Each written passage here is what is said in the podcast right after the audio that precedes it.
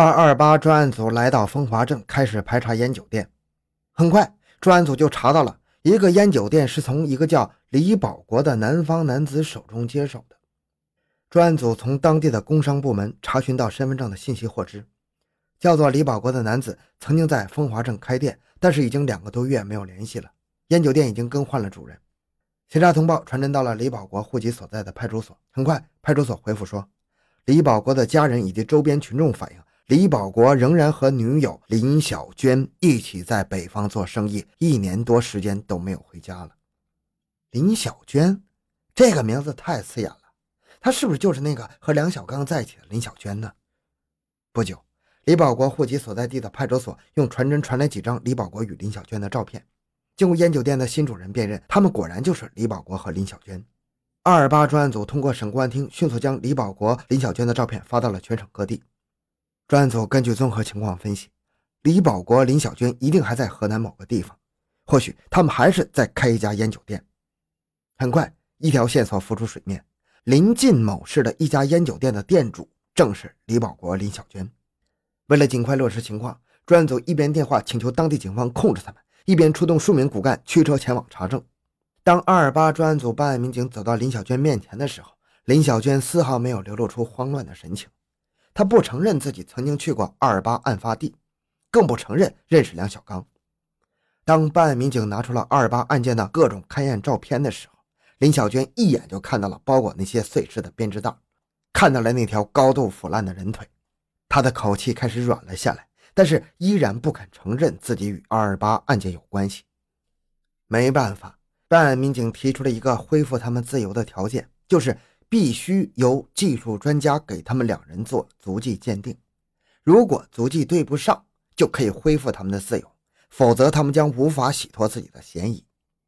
或许是存有侥幸心理，或许是为了蒙混过关，最终林小娟、李保国选择了配合。他们知道，他们当初足迹早已经在卫生间里洗刷掉了。两个月时间过去了，即便是再去那间房子，谁也不可能提取到他们的足迹了。他们跟随专案组办案民警一同乘车来到了二二八案件的专案组，提取足迹、指纹等等，一切非常顺利。可是让林小娟、李保国没有想到的是，烟酒店的新主人也出现在专案组，并且指认他们。不久，租房的房东也出现在专案组，也指认他们。现在他们不再猖狂了，口气又软了许多。这时，办案民警在银行里查到了李保国和另一名男子。王金泉一起转账时的录像，还有转账的账目记录。专案组将林小娟、李保国分别突审。在专案组强大的攻势下，李保国首先是招供了。他承认自己伙同王金泉杀死梁小刚是为情杀人，和林小娟无关。林小娟也不知情。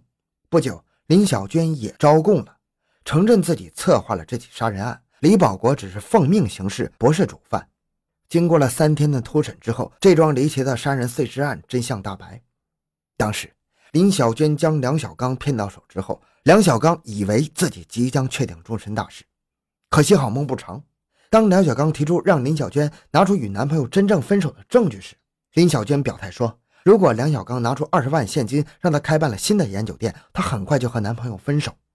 当梁小刚提出要和林小娟一起去银行提取现金，然后一起去工商局办理营业执照的时候，林小娟提出梁小刚根本就不懂得经商，生意上的事一定要他一个人做主。梁小刚感到不太放心，始终没有把存折交给林小娟。之后，林小娟又提出害怕自己的男朋友找来，要梁小刚出面，另外再租一间房子，两人也好过长期日子。梁小刚不仅使用自己的身份证租了一间平房居住，还四处寻找门面房，为开办烟酒店做准备。而这正是林小娟的一个预谋。即便以后梁小刚出现了意外，警察也只能通过房东查到梁小刚，而无法查询到林小娟的身份信息。或许是感情发展的不顺利，使得梁小刚情绪低落；或许是整天跟着林小娟出去找房子，天寒地冻，梁小刚受凉感冒了。这天傍晚，林小娟为梁小刚买来药，还给他端来开水让他服下。吃了药，梁小刚昏昏沉沉的睡着了。深夜，梁小刚醒来的时候，发现自己坐在椅子上，已经被绳子结结实实的捆绑了起来。梁小刚想喊，不仅自己的嘴被胶布贴住了，而且看到了对面坐着两名凶神恶煞一般的男子，手中还拿着明晃晃的匕首。梁小刚还看到了林小娟，此刻他正在卧室忙着向一只箱子里收拾自己的物品。他一边收拾一边怒骂梁小刚不配合。若是早早的将存折交给他，或许就不会有今天的尴尬局面。瞬间，梁小刚什么都明白了。林小娟精心设计了圈套，欺骗了自己的情感，最终目的是为了骗取自己的存折。梁小刚感到浑身无力，脑袋昏昏沉沉的。他知道林小娟一定是在他喝的水里下了迷魂药。没等梁小刚询问，两名男子威胁说：“看好了，这刀子可是不长眼睛。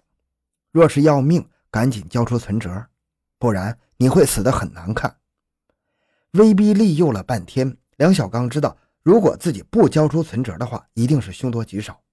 为了舍财保命，不等被打，他就招供了，说出了存折的存放地点。一名男子拿着存折走了。大约二十分钟之后，林小娟收拾完自己物品，那名外出的男子回来了，说：“这存折可以取钱，先取了十万。”林小娟抱怨说：“你为什么不取完？急着回来干什么？”男子说：“取钱有数额限制，二十万呢。”还是明天早上去银行柜台再一次取完吧。这时，梁小刚看到了一丝希望，他竭力央求林小娟看到相处多日的情感上放自己一马，钱随便拿走，自己保证绝不报案。梁小刚万万没有想到的是，林小娟一脸的冷笑啊，哼，你不报案，就算你不报案，钱没有了，你爹妈还能不报案吗？不过话说回来，我们也是没有办法。你知道我们那里黑势力很吓人的，我们欠人家十万块钱的赌债，没有办法不还。其实你若是早早的把银行卡给了我，我也就是花你十万块。但是今天不行了，我们必须把这二十万全部带走。男子说：“今天晚上好好看着他，我明天一早就去转账，转完之后咱们就走，他就听天由命吧。他就是报案也找不到我们了。”林小娟突然发火说。你发什么呆？太天真了！他说不报案就不报案啊！他若是报案了，不仅我跑不了，你们的长相他也看到了。明天去银行的时候，银行还有录像，你们能跑得了吗？两名男子都犹豫了。那那怎么办？林小娟不加思考地说：“傻呀，杀了他！反正这房子是他租房东那里的，没有我的身份证复印件。他失踪了，房东也不会，更不会找你们。”两名男子说。杀了他，把他扔哪里去呢？林小娟不耐烦地说：“你们俩太笨了，把他粉碎了，扔到河里，就算有人发现了，他也被鱼吃的看不出模样了，这样才能万无一失。等什么？动手啊！天亮以前必须完成。”于是，两名男子把梁小刚拖到了卫生间，不顾他如何央求，将他杀死了。之后，他们几乎忙了一夜。用菜刀将梁小刚砍得支离破碎，分装在了几个编织袋里，又分别塞上几块砖头，外边用塑料布包裹，连夜用自行车载着来到了渭河边上。看看左右无人，就将碎尸抛进了渭河。被红颜迷了心窍的梁小刚就这样魂消魄散，葬身渭河了。第二天一早，林小娟三人打扫了房间，用水清洗了卫生间。将所有可能沾染血迹的物品全部装进编织袋，带出了房间，扔到了一百多米之外医院附近的一个垃圾堆里。在那里，就算是沾了点血迹，谁也不会在意的。说好每天提前十天交房租，房东等了很多天，始终不见梁小刚两口子来续房租。房东实在是等不及了，就亲自过来敲门，发现里边没人回应。房东向邻居打听两口子去向，邻居说他们早就走了，外出二十多天了，一直没见回来。房东无奈，只能自己敲开房门走进房间。